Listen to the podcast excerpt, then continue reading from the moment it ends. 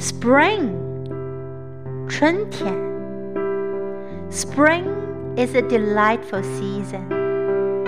The temperatures are moderate, and the blooming trees and flowers make the city bright with colors. This is the time when we can begin to wear lighter and more brightly colored clothes and go outdoors more often. Smaller children like to bring their kites out to the spacious square. Also, I enjoy going back to the village on this holiday after being in the city for the winter months.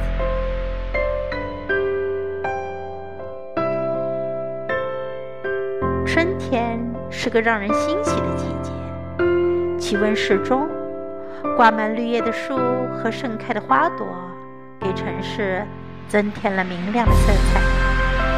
在这个时节里，我们可以穿上轻便亮丽的衣服，经常出门去。小孩子们则喜欢在广阔的天地中放风筝。